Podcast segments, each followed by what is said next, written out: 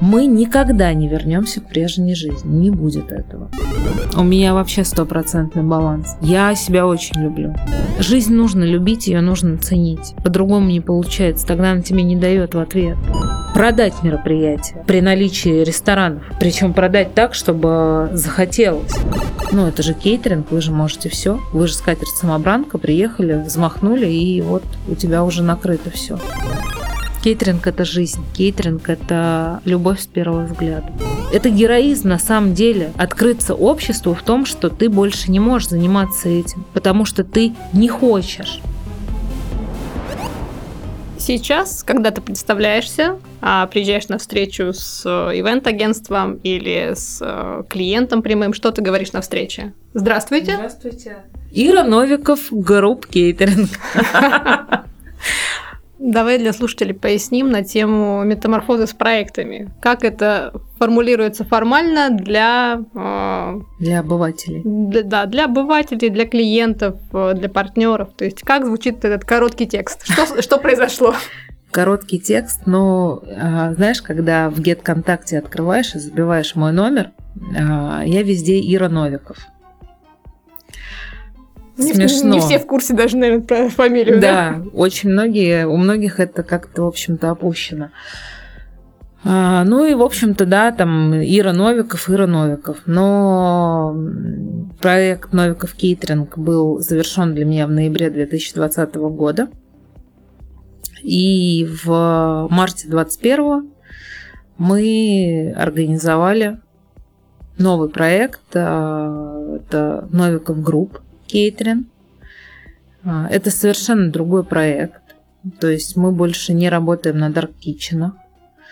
А, с согласованием с Аркадием было принято решение, что мы начнем раскачивать рестораны. Потому что в основном все а, кейтеринги премиальные, они ушли с Dark Kitchen. Они закрыли в основной массе свои производства все и работают от ресторанов. Во-первых, ты сокращаешь всю расходную часть, у тебя повышается доходность, а, ты экономишь на рабочей силе, потому что в ресторане она всегда есть, плюс а, это подработка для ресторана. Ты уходишь от логистики, ну и у тебя есть минимальный набор оборудования, с которым можно работать. И вот был организован проект Новиков Group Кейтеринг, а, куда, в принципе, ну, в общем, перетекла вся команда, которая ушла за мной в ноябре. Да. Твоя должность как-то изменилась? В каком ты статусе? Я в статусе идейного вдохновителя. Ну, как тебе сказать? Ну, конечно, изменилась. Это мой проект.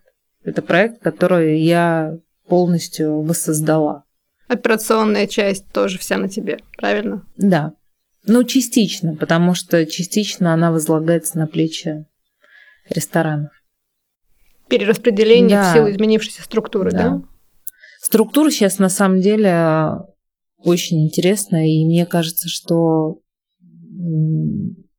будущее именно вот за этими такими рабочими структурами, Потому что это я говорю про холдинги. Я не говорю про кейтеринги, которые самостоятельные, самостоятельные компании. компании. Я говорю про холдинги. Потому что э, у ресторанов намного больше возможностей э, предоставлять услугу качественнее, чем э, предоставляем, предоставляли мы ее ранее. У ресторана, во-первых, есть э, всегда, у ресторана есть шеф-повар который контролирует а, качество продукта. У ресторанов больше возможностей по пулу продуктов, заказов. В ресторанах намного больше проходимости, именно гостевой. И ты понимаешь, что сейчас едят. А в кейтеринге как у нас было? Мы сидели и придумывали меню. То есть в какой-то момент у меня калькулятор, она взрывалась, просто у нее мозг взрывался, потому что у нее в Сторхаусе было 12 или 14 тысяч позиций. И периодически их приходилось чистить, потому что мы сидели и фантазировали. Ну, это же кейтеринг, вы же можете все. Вы же скатерть самобранка, приехали, взмахнули, и вот у тебя уже накрыто все. Вот. Ну и основное, как бы, опять-таки, я исхожу только из своего опыта. Я ни в коем случае там никого не Агитирую. Да, не агитирую, я не говорю, как правильно, я исхожу из своего опыта за вот последний год. А, сейчас у меня 15 шеф-поваров. Конечно, мне с ними намного проще. Меню придумывают они. Они его реализуют, они все делают. Помимо них у меня есть два бренд-шефа, которые такая-то тяжелая артиллерия. Это камерные, очень красивые ужины. И этот симбиоз, он дает э, сумасшедшую вообще работу совместную. И ты это видишь на проектах, ты это видишь по Я реакции это гостей. вижу по реакции гостей, конечно. Для меня важно всегда как гость. Я смотрю на реакцию гостей. И когда гость получает тарелку именно с той подачи ресторанной, которую он видел там ранее, приходя к нам в ресторан, а, ну, как бы это не может не радовать человека. Он понимает, что качество и ну, все на уровне. Что касается сервиса и таких уникальных компетенций логистики сервиса, уникальных компетенций кейтеринга, как с этим? Ну, э, все знают, что я больная на тему сервиса, и для меня это вообще очень острая тема. А, я, знаешь, я уже себя чувствую какой-то бабушкой французской революции, потому что а, нынче все как-то по-другому работают, и сейчас этот сезон показал, какие все ранимые. Ни с кем нельзя грубо разговаривать. Мы уже смеялись, я говорила, что, наверное, на проект надо тоже психолога вызывать. То есть ты когда строго начинаешь разговаривать с персоналом, надо, чтобы сразу психолог стоял за спиной, который с ним проработает этот момент, и он уйдет дальше работать, а не кинет фартук и скроется в неизвестном направлении. Но это как раз о том, что вообще все поменялись. Ты знаешь, с одной стороны, меня это радует. С другой стороны, как а, руководителя, меня это пугает, потому что люди просто не хотят работать. Они перестали хотеть работать. Мы вообще столкнулись в этом году с тем, что с ужасной нехваткой официантов и поваров. Слушай, но вот те ребята, которые вставали, разворачивались, уходили на проекте, это те же, кто там в 19 Нет, мы не работали с ними. Это То новые. это новые вновь ребята? при- прибывшие, да. с которыми нужен а, другой стиль менеджмента. А, да, с которыми нужно разговаривать как, э, ну, наверное, в психиатрической палате. Ну, то есть ты должен разговаривать тихо, не повышая голос, в одной тональности и без эмоций. Ты не можешь эмоционировать. То есть ты, когда он будет херово, в прямом смысле, обслуживать, я должна подойти, улыбаясь ему сказать, ты неправильно делаешь, дорогой. Милый, надо сейчас взять и салфеточку положить, свернуть, а приборы слева и справа. Вот я должна так разговаривать, Люда, ну ты же понимаешь, что это кейтеринг. Ну, здесь решения принимаются на проектах секундно. У тебя должна быть реакция молниеносная, ты не можешь. Мне не зазорно, если я вижу, что гость позвал официанта, тот не увидел, я всегда подойду к гостю. Да любой менеджер мой всегда подойдет и спросит. Была ситуация в июле. А, пришло больше гостей, чем предполагалось. Официанты разрываются. И я вижу, что один из помощников заказчика просит э, официанта, он ему жестом показывает, чтобы тот налил воду. Я понимаю, что официант проходит, и он не видит этого. А гость встает и уходит с кем-то здороваться. Я подлетаю с бутылкой воды, наливаю ее, сидит рядом супруга гостя. Я наливаю эту воду и как бы ухожу. Она не, то есть она уловила мои движения, но она вообще не поняла. То есть я же не в форме, я просто одета. На проекте, да. да. Угу. В гражданской в одежде. гражданской одежде на проекте, да. Вот. И я стою как бы... У меня полное обозрение. Он садится, видит меня, здоровается со мной, и она ему начинает рассказывать, что вот я как бы... Ну, я понимаю по что она ему это передает все. И вот ты знаешь, наш профессионализм, он же складывается вот из этих вот мелких, маленьких деталек. То есть вот общее впечатление о проекте, оно будет сложено от того, что, да, там я где-то подняла салфетку, да. тарелку унес менеджер, э, официанта разгрузили, чтобы он гостю уделил внимание. Только лишь благодаря этому складывается впечатление о тебе, о твоей команде, о сервисе в целом. Ну, нельзя э, взять и свалить, да, там, что на официанта. Ну, невозможно. Нет, это не официант, это в совокупности все. Но просто в этом году как-то очень остро все реагируют на все. Два-три проекта были сложными, а потом я как-то, в общем-то, смирилась. Ну, как бы хотите уйти, уходить. Я просто в резерве держу. Сейчас для себя там мне как минимум пять человек на каждый проект. То есть ты нашла управленческое решение этой да. эмоциональной задачи.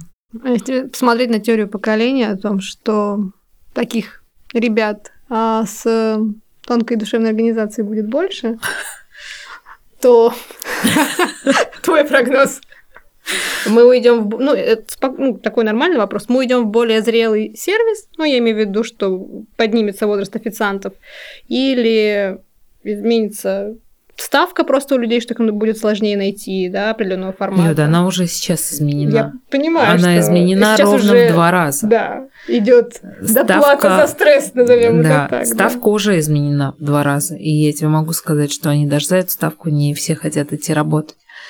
А, да, мы будем работать с более зрелыми. А мы дойдем до того, как когда-то раньше мы смеялись, э, когда в метрополь приходили. И для нас это было дико.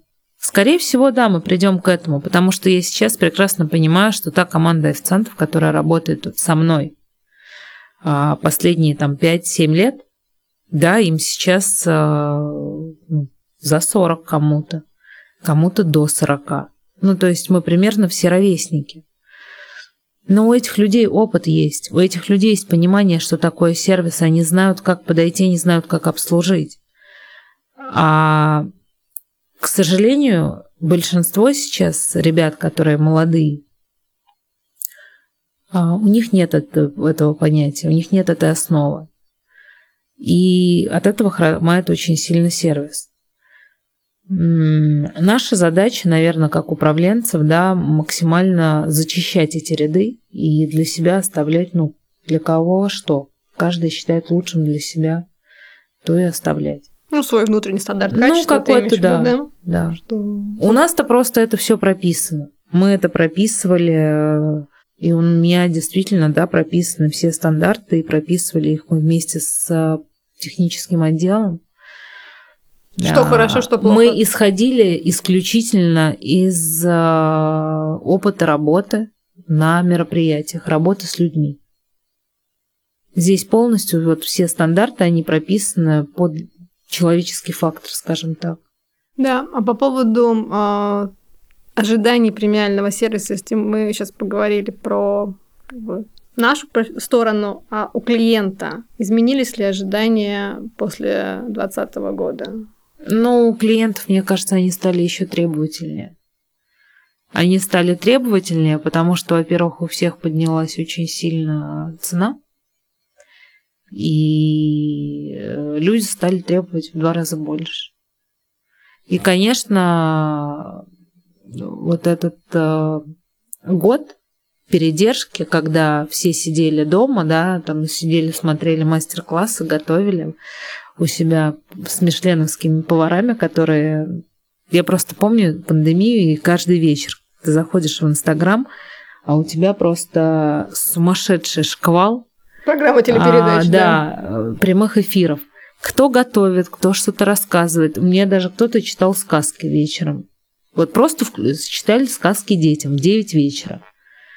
Ну, как бы тоже классно, наверное, да, ты включаешь ребенку прямой эфир, как читают сказку, кладешь спать.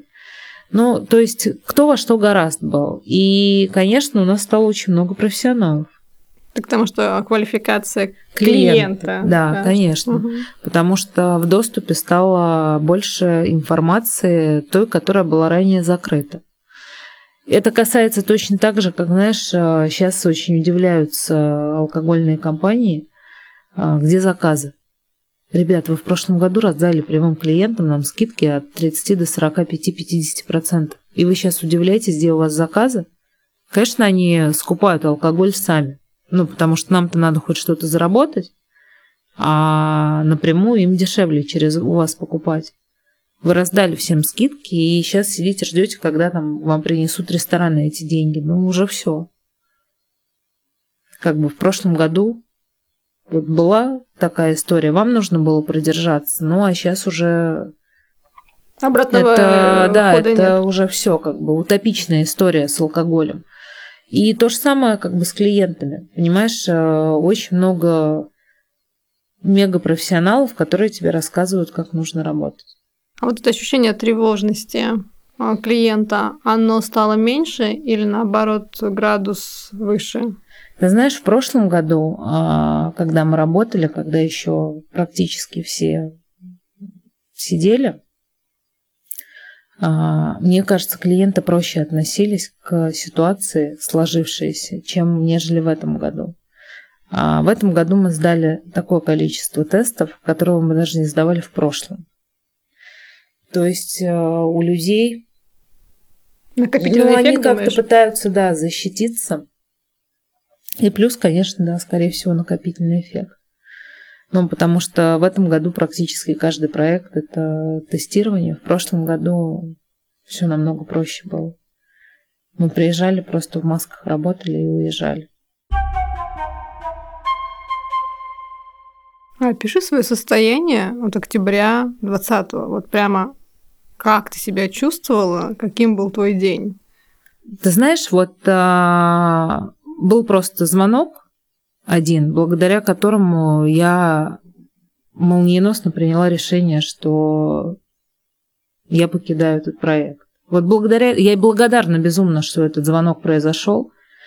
А, как а, там, знакомые мои, одни говорят, что, ну ты же понимаешь, что вот э, есть в жизни ситуации, которые мы сами оттягиваем, а потом э, приходит момент, когда вот обрубается все в одночасье. Вот именно так и было. После звонка я приняла решение, что я больше не буду продолжать э, работать на проекте, потому что, ну, как бы все, нужно было прекращать. Ты поняла, что внутри тебя эта история закончилась? Да. И ты имитируешь. И... Потому что я изменилась. Да. Я за период, э, вот начиная с... э, В марте, когда мы уходили все на карантин, я была той самой Ирой Костиной, э, да, таким локомотивом всего. А В апреле я была внештатным психологом. А в мае я собирала всех и настраивала всех на то, что нам нужно, мы должны, мы сможем, у нас все получится. Действительно, тренером, да. Абсолютно, да. Действительно, все получилось. Хотя внутри себя я прекрасно понимала, а, что ничего не закончится ни в ближайший год, ни в два и даже не в три года. Если пандемия, то ее как минимум объявят там от трех до пяти лет, и я понимала, что этим просто нужно учиться жить. Я прекрасно понимаю, что это все закончится. 23-й, там, наверное, 24-й год. А, но мы не будем жить так, как жили в, до 20-го. Мы все абсолютно изменились. Мы научились слышать себя, мы научились думать о себе. Вот у меня 20 год – это просто год трансформации. Я себя прокачивала как только могла в течение года. Не сидя в апреле, а вообще в течение года. Я себя, мне кажется, располосовала на много маленьких кусочков для того, чтобы прокачать самооценку свою, поднять, что, понять, что я могу, в каком направлении мне нужно двигаться, где я. Вот эти точки отсчета у меня начались после осени 2020 года я в какой-то момент в сентябре поняла, что у меня проект стал уходить вот сквозь пальцы, как песок. Вот я собрала в кулак песок, и я держу, и вот он сыпется медленно, так рассыпается.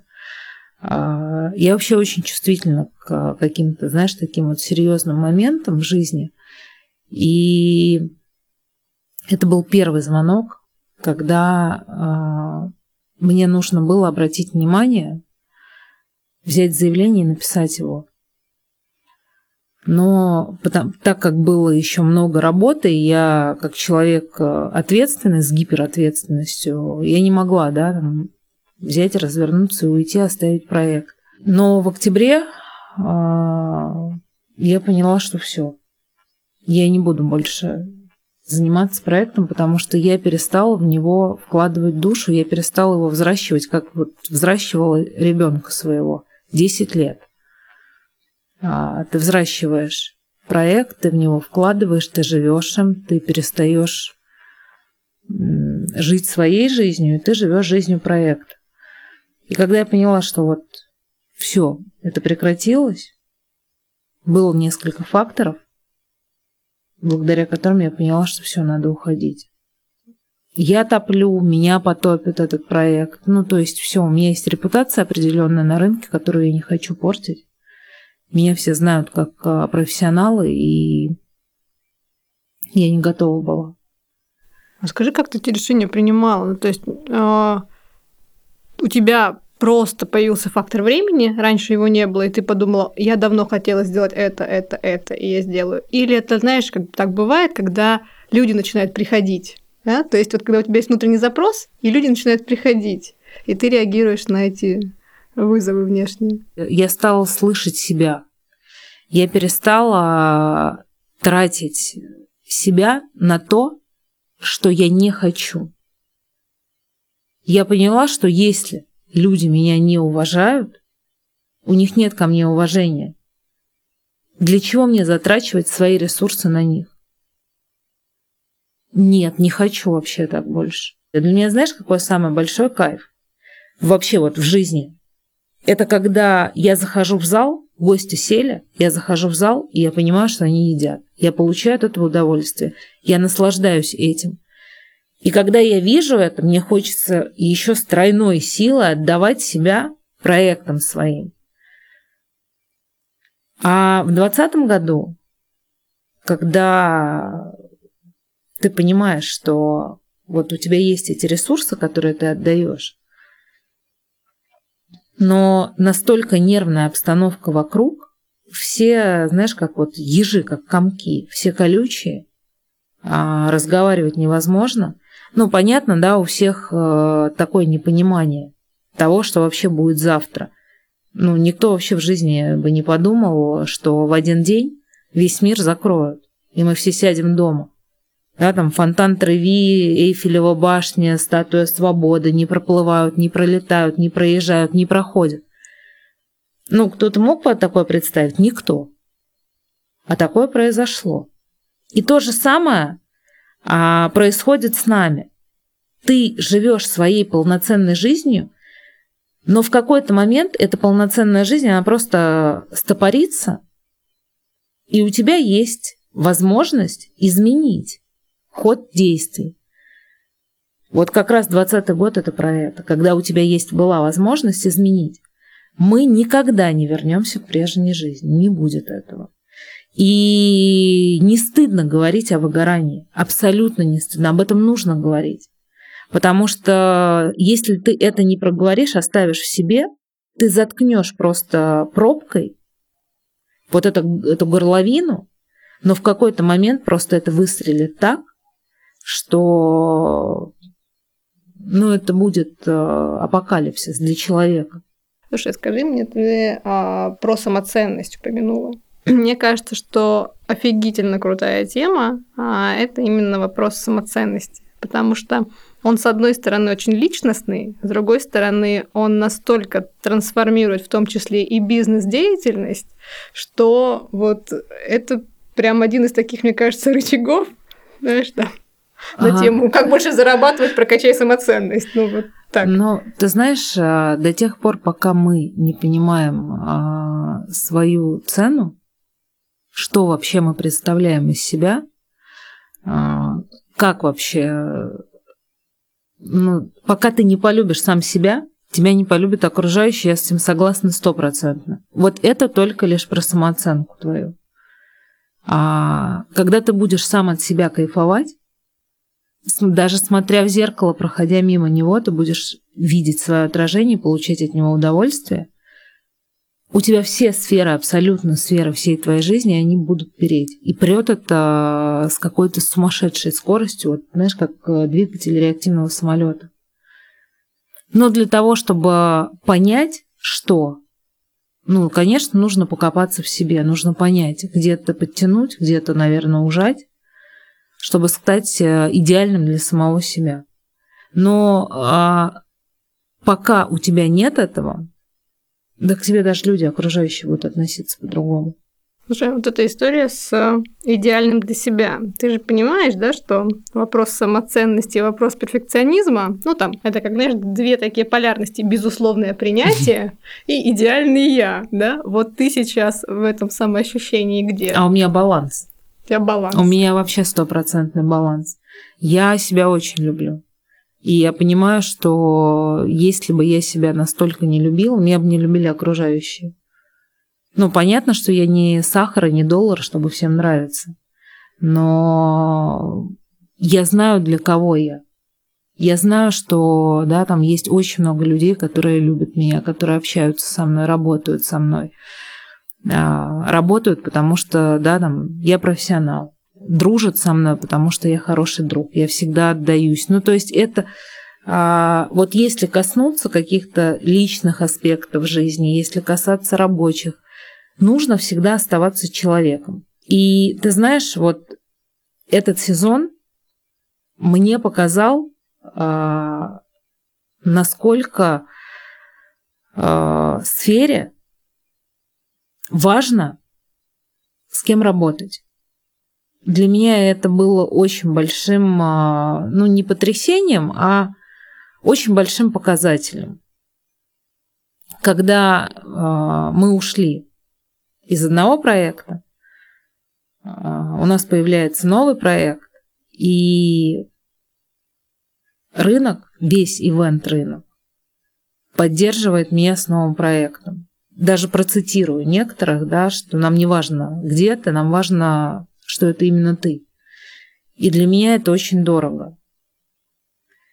Вот это вопрос а, к балансу, когда у тебя есть нарциссизм, есть а, ну, да, высокая самооценка. И вот когда ты стоишь между этим, когда ты понимаешь, что вот ты можешь, к тебе идут, с тобой хотят, и люди это показывают своими какими-то действиями. Вот это дорого. Если мы возьмем Иру Костину 2019, Иру Костину 2021, вот эти две версии Вообще тебя. два разных человека. Скажи, в чем разница? В том, что я себя люблю, я себя слышу. Не пойду я сейчас делать то, чего я не хочу. Не разрешу я с собой разговаривать а, так, как бы я не хотела. Нет, нету этого уже всего. А, да, скажи по поводу э, команды. Ты сказала, что э, в ноябре, когда ты ушла, команда практически следом за тобой да, э, приняла решение и им некуда было присоединиться на тот момент. Им некуда, нет. То есть, э, как и я больше, я даже ничего не обещала никому. Это люди сами приняли решение.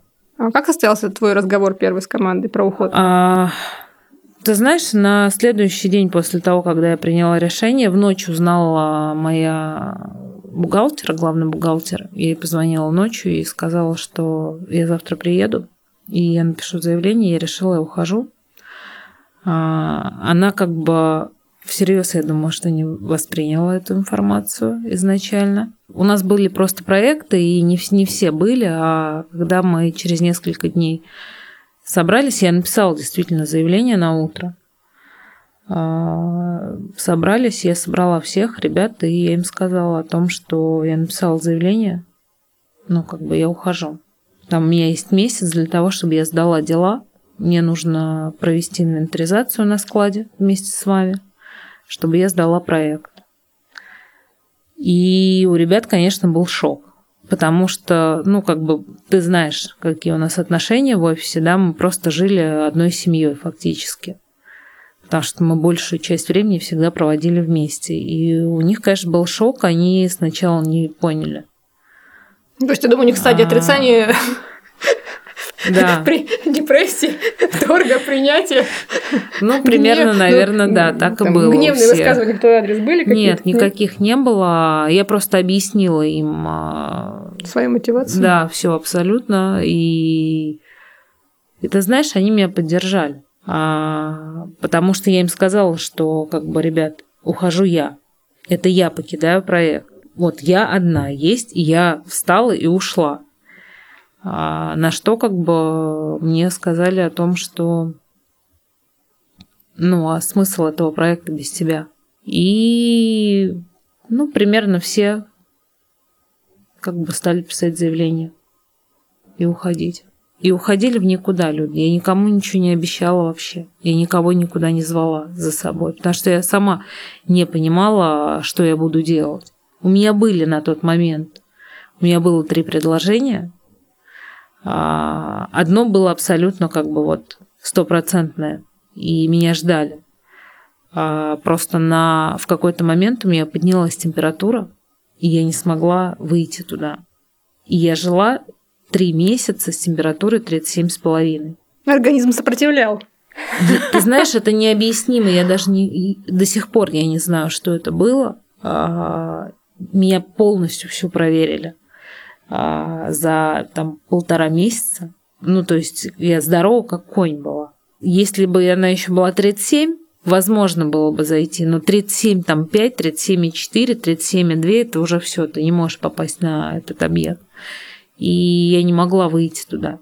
Но в, в момент, когда я поняла, что все ушли за мной, естественно, я уже как бы приходила к рестораторам с э, речью заготовленной о том, что есть я, и у меня за спиной еще есть люди. И, в общем-то, как бы, ну, мы вот зашли. Никто не знает, что будет через полгода. Я вообще больше ничего не загадываю.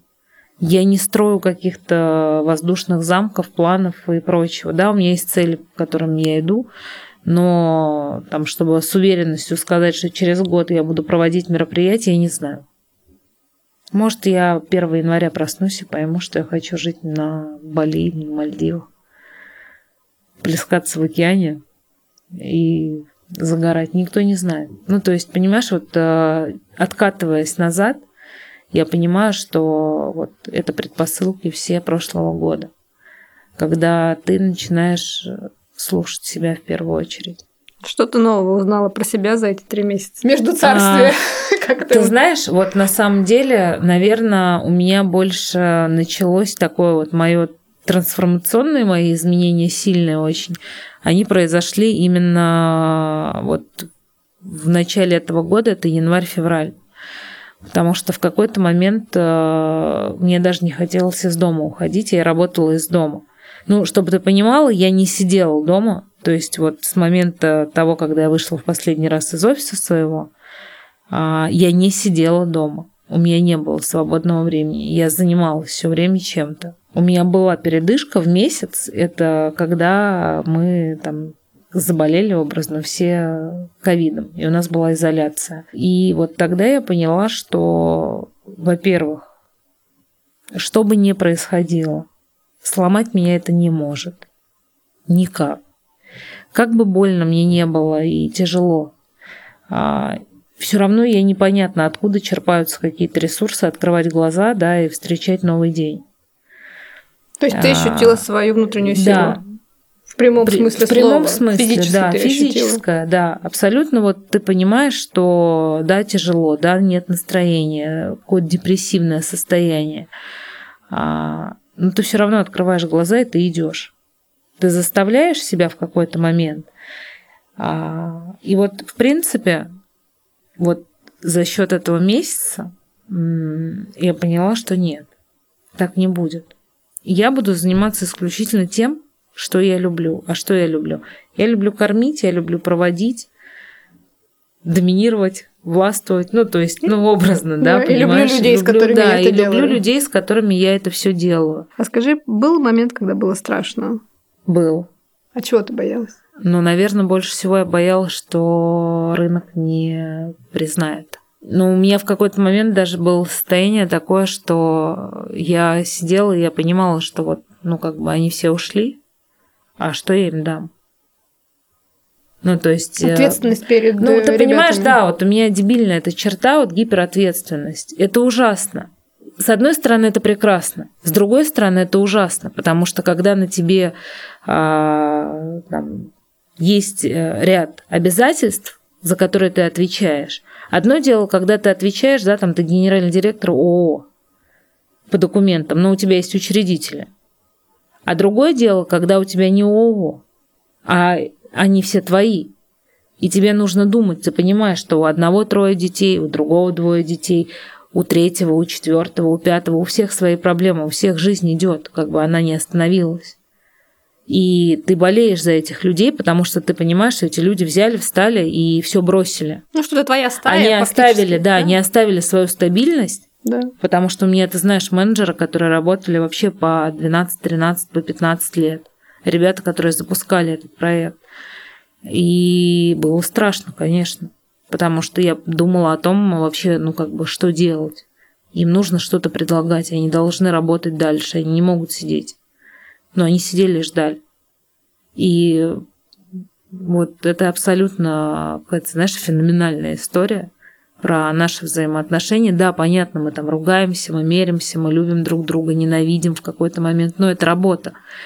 Знаешь, это как э, большая такая итальянская семья, в которой постоянно крики, шум, смех, слезы. Вот это все про нас. Я за себя меньше всего боялась, потому что я понимала, что я себя найду. Ну, в любом случае, а не сейчас, так через там, месяц, через два, через год, через полгода. Я в любом случае бы нашла. Если смотреть на это кармически, а насколько вот этот уход ребят э, был для тебя тем самым, знаешь, ракетным топливом, который двигал. Вот ты сейчас оборачиваясь, что mm. думаешь об этом? Ну, ты знаешь, конечно, безусловно. Если бы они бы остались, конечно, я бы ушла бы в совершенно другое русло. Вот первое предложение, которое мне поступило, я бы, не задумываясь, ушла туда, и если бы как бы я понимала, что нет никого за мной. А, потому что оно было очень сладким. Когда я поняла, что ну, как бы нет, не получается так. Что это другая. Да, что это, ну, это, да, это совершенно другая форма, и, конечно, ну, наверное, я просто очень хороший человек, если они решили. Но, безусловно, ты знаешь, вот эта вот вера людей в тебя, это же просто такой хороший пинок для того, чтобы ты развивался дальше я благодаря им только не засиделась, не раскисла, там, понимаешь, не ушла в депрессняк какой-то, потому что я как бы понимала, что нужно делать дальше что-то. Скажи мне, как э, у тебя а, эта история с таким типом отношений в команде формировалась? Потому что это же определенный путь. И вот если сейчас отматывать назад, то как ты думаешь, какие шаги, какие события то есть что стало основой этой связи, что стало этим, знаешь, цементирующим? Ты знаешь, ну, наверное, основное это то, что я пришла в команду не руководителем, а я начинала вместе с ним менеджером. И я же, конечно же, я понимала и знала все вот эти подводные течения, которые не всегда известны руководителю, но которые муссируются между менеджерами. И, наверное, ну, не наверное, я знаю что совершенно точно, большой плюс а, в том, что а, я с ребятами проработала полтора почти там, ну, чуть больше полутора лет, а, именно в тесной такой связке с проведением, продажник-проведенец. И я чувствовала вот все изнутри. эти моменты mm. изнутри, да, где, как, с кем надо. Ну, а дальше, ты знаешь, это все по накатанной как-то. А, во-первых, я не выстраивала никогда надменных взаимоотношений между собой и сотрудниками. Никогда. Я всегда слышала их. Я всегда пыталась войти в положение, в какую-то ситуацию. Я проживала вместе с ними э, какие-то ситуации их личные. Мы всегда бегали вместе. Это наша традиция была которую, в принципе, да, там запустила я. Когда мы пришли, когда вот пришла первая команда, сформировалась, да, и вот мы дружно все садились там. То есть кормить людей у тебя ну, да, распространяется и в от это этого поле, не да? уйти никак. И ты знаешь, это на самом деле очень э, хороший такой фактор, потому что вроде как бы мы на работе, А в то же время у нас есть э, время, когда мы... Без этих ролей. Да, без э, там подчиненный начальник, проведенец, ну, то есть продажник, проведенец, да. продажник, менеджер, да, мы сами с собой по-человечески, да, можем общаться.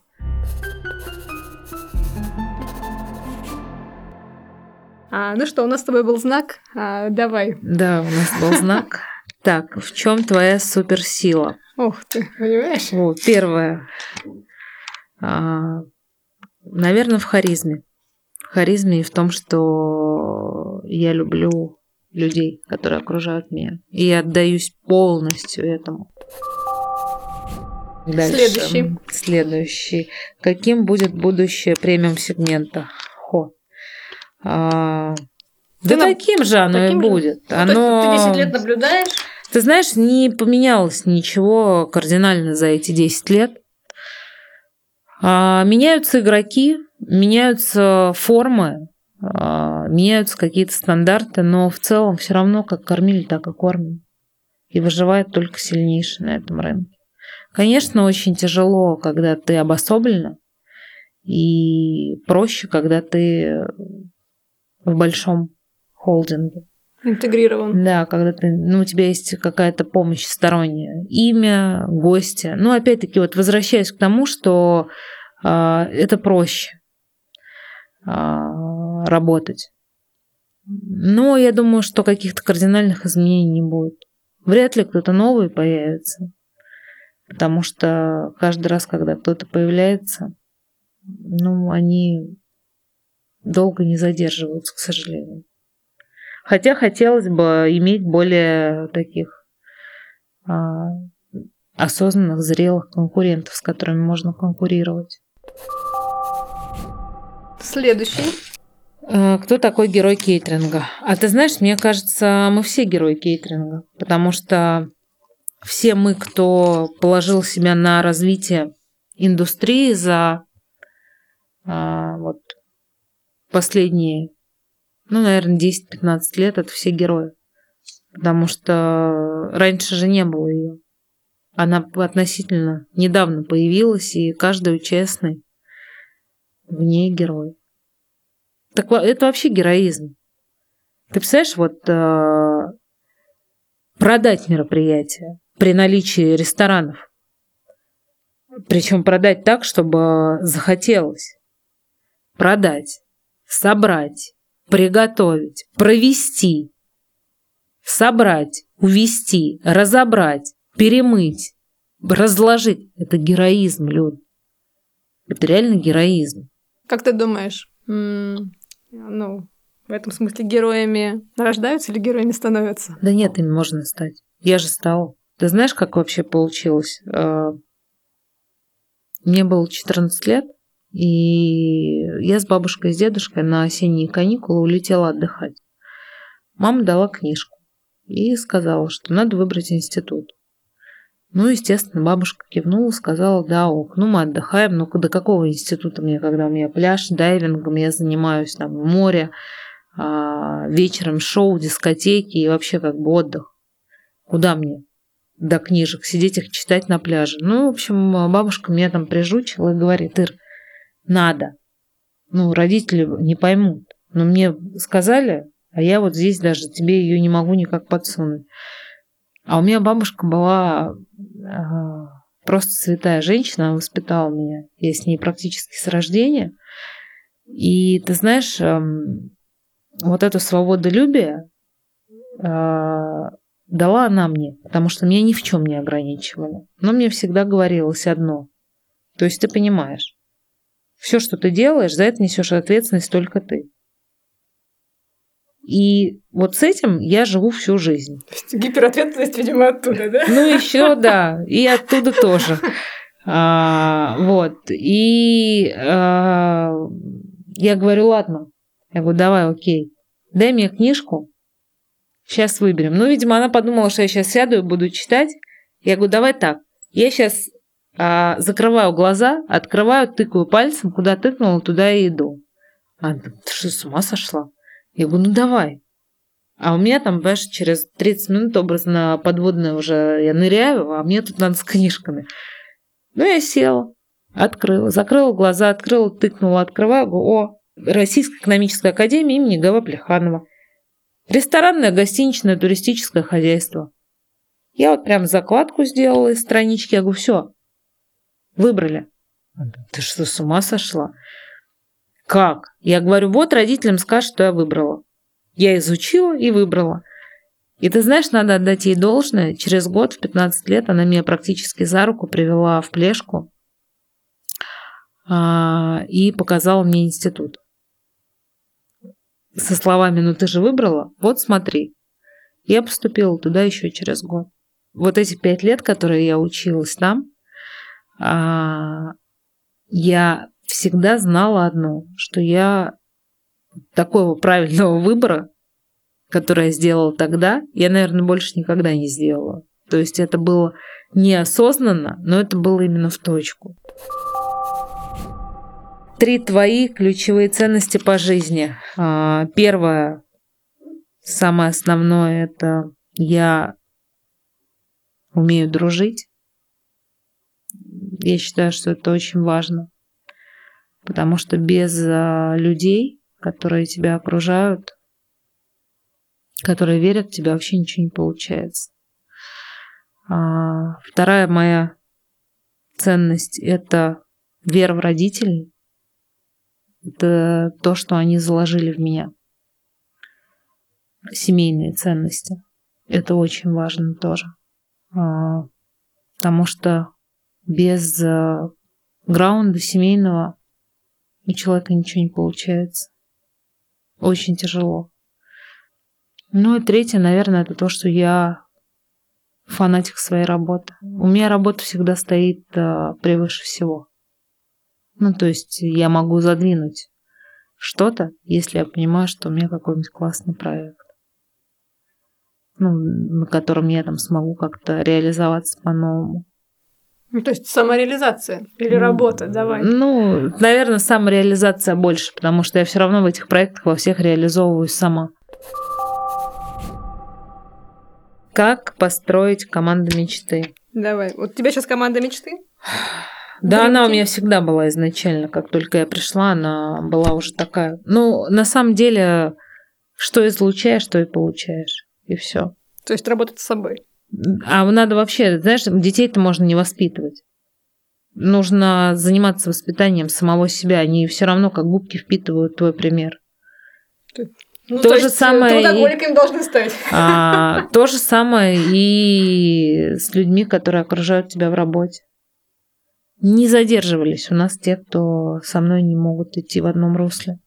Не было таких. Причем я, ты знаешь, я не уволила ни одного человека а, по своей инициативе. Ну, скажи, если взять собеседование, которых ты проводила немало, и вот сейчас, если себе представить ситуацию, что ты проводишь собеседование а, с человеком себе в команду, не важна позиция, давай сейчас вот уберем, да, хард-скиллы, понятно, что ты их будешь чекать, да, там смотреть на проекте, что будет ключевым, а, по каким параметрам, вопросам, реакциям ты поймешь, твой человек или нет. А, а я тебе скажу, я тебе даже пример расскажу. Была ситуация, когда к нам пришла девочка, молодая. Я ее не собеседовала, ее собеседовал главбух. Но когда мы приходили в офис, если она уже сидела, она не здоровалась. И точно так же, когда она приходила, если мы уже были на работе, она не здоровалась. И я отказывалась понимать. Я приходила к главному бухгалтеру, и я ей говорила, вот, ты знаешь, ну, это за гранью. У меня есть мир, который я создала. И в этом мире есть определенный какой-то устой. Люди здороваются. Ну, элементарно, как бы, да, люди здороваются. Но когда человек вот не вписывается в твою историю, ты это понимаешь моментально, сразу же. Да даже вопросов не нужно задавать. По взгляду видно. Твой человек или не твой? Пойдешь ты с ним или не пойдешь?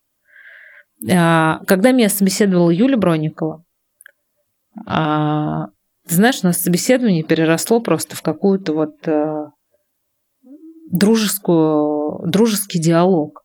Потому что мы уже начали с ней говорить, кто где живет, оказалось, что мы рядом с ней живем, а, а ты вот там, а ты сям, а ты туда, а ты сюда. Ну, то есть, вот, понимаешь, это вот как-то вот это собеседование, оно плавно перетекло в совершенно Вы другую историю. Да, мы, я понимала, что а, вот она, мне с ней будет легко.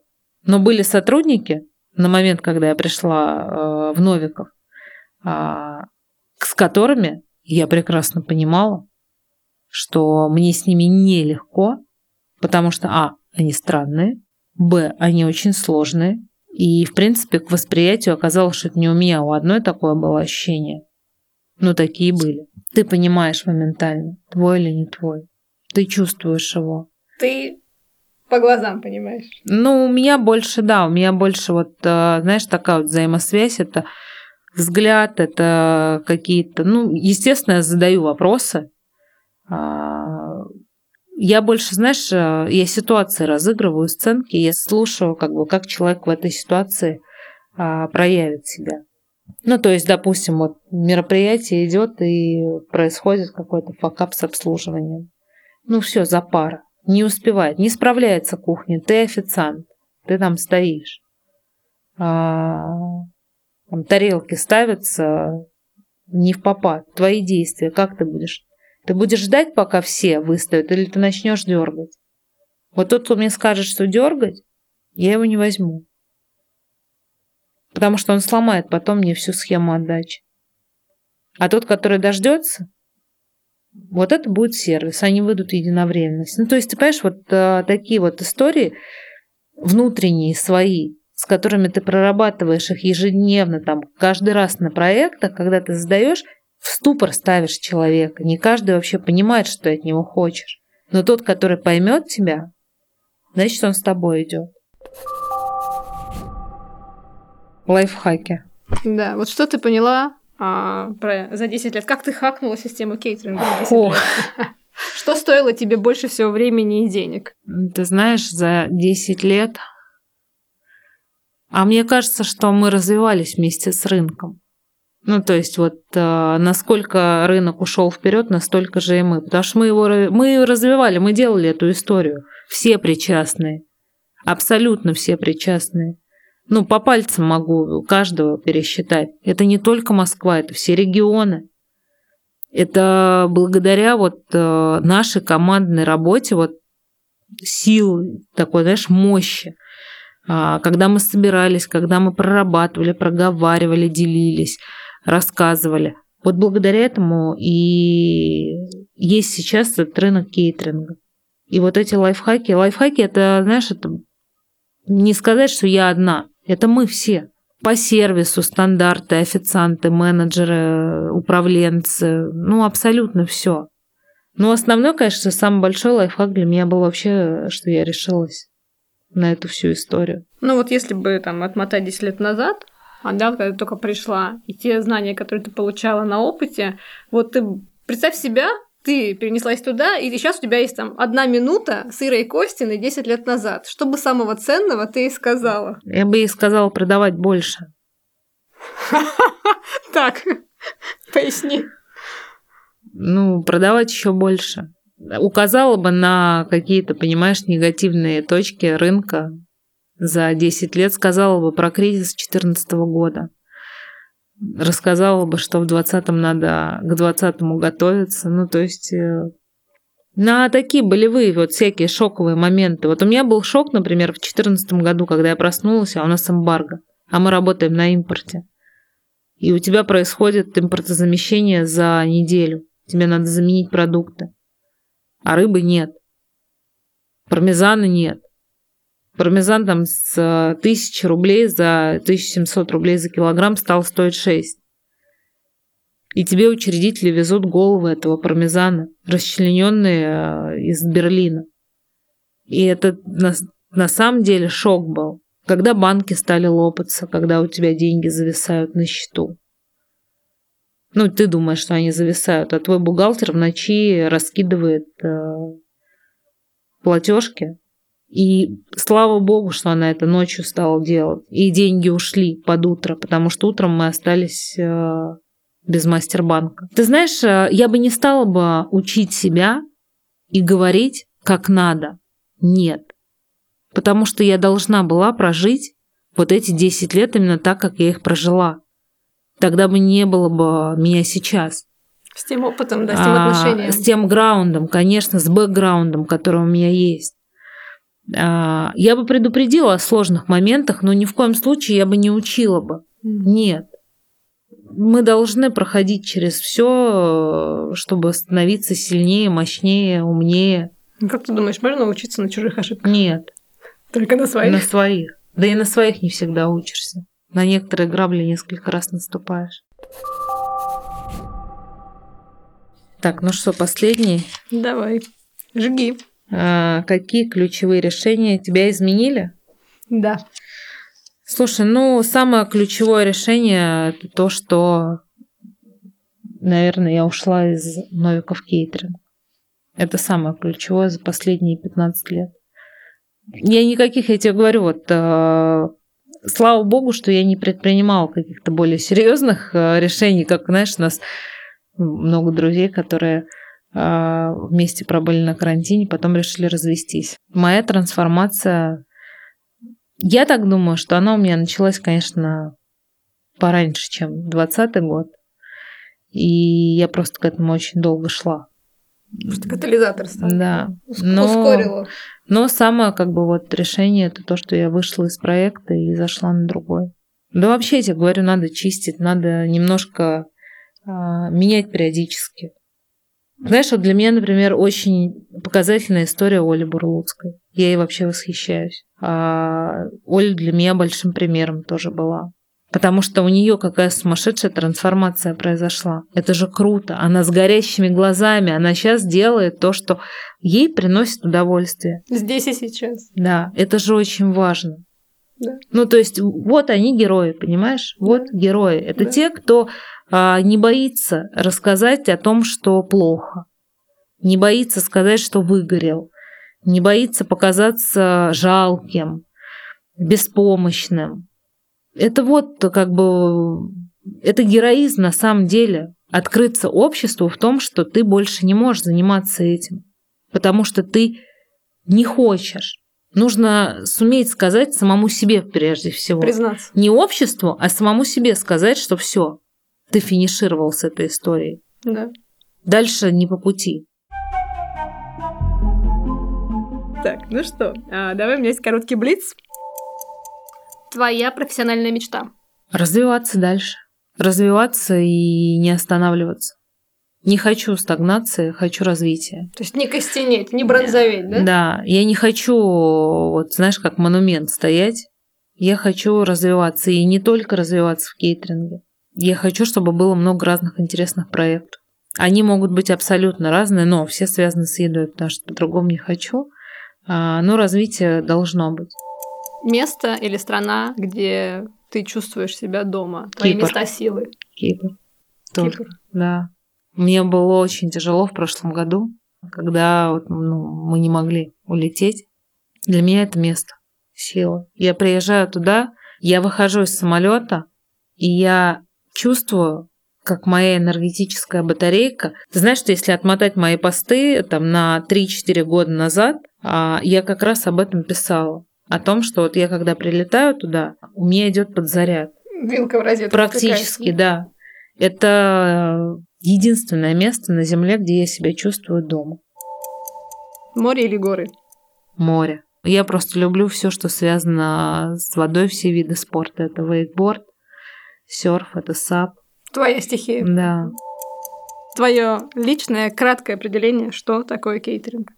Кейтеринг – это жизнь. Это жизнь. Это то, чего ты не получишь а, в ресторане. Кейтеринг – это работа 24 на 7. Кейтеринг – это любовь с первого взгляда. То есть ты когда приходишь, если тебя затягивает, по-другому не может быть. Еда как искусство, потому что у тебя есть э, возможности творить. Ты не загнан в шаблоны. Концепцию ресторана, да. Да. да. Вот это кейтеринг. За что ты не любишь кейтеринг? Давай покритикуем эту жизнь. За безответственность не люблю. За халатное отношение к работе. Вот за это не люблю. Если не кейтеринг, то что? Ресторан. Ресторан. Не, ну это в любом случае только питание, это еда. В чем смысл жизни? В детях. Это то, что ты можешь оставить после себя. Ты счастлива? Временами да, временами нет. Но в целом, если посмотреть, то, наверное, больше да. Я знаю, что такое жизнь. Я знаю, как она может очень быстро оборваться. И я понимаю, что те проблемы, которые э, встают перед нами, это всего лишь проблемы. А, потому что бывают такие ситуации, которые у них нет точки возврата. А, поэтому, когда я начинаю ощущать себя несчастной, я себе говорю о том, что у меня есть дети, они живы-здоровы. А, у меня есть близкие, которых я люблю. И я не имею права жаловаться на что-то, потому что у меня есть все для того, чтобы я зашла с улыбкой в этот новый день. Ты через 10 лет? А, я через 10 лет а, просыпаюсь с утра в 5-6 утра, а, открываю э, шторы, а передо мной море, синева. Я выхожу в свой сад. Может быть, не через 10, я тебе даже сказала, может, через 20. Спасибо тебе большое за сегодняшний разговор. Тебе спасибо. А, это наша с тобой третья попытка совпасть да. по графикам. Я думаю, что... Но знаешь, все происходит тогда, когда должно произойти. Да, да. Поэтому 7 сентября, седьмой подкаст. Да. Поэтому мы это все как бы принимаем да. и ждем выпуска. Это очень правильно, Люда, то, что ты делаешь сейчас. Это очень нужно рынку. Это очень нужно людям. Потому что действительно кто-то боится сказать, что действительно просел. А, кому-то действительно очень нужно услышать те самые слова, которые скажут там, для того, чтобы вскрыть свой нарыв. Это важно. Важна поддержка, любая поддержка. Кто бы как бы ни хорохорился, все прекрасно понимают, что мы живем в самое сложное, самое непростое время. Для нас, для всех а, за последние там 30 лет. То, что мы сейчас переживаем, это очень сложно. У всех просто все настолько шатко, и никто не знает, нет ни у кого уверенности в том, что будет завтра, а ты это можешь сделать. Спасибо вам, друзья. Буду ждать вашего фидбэка в комментариях. А, подписывайтесь на наш подкаст. И если вам есть чем поделиться, и вы чувствуете, что готовы стать героем, напишите, заявите о себе, и в этом... Героев должна страна знать в да, лицо. Вот, героев должна знать страна в лицо. Спасибо вам. До следующего выпуска. Все самое интересное только лишь у Люды, героев кейтеринга.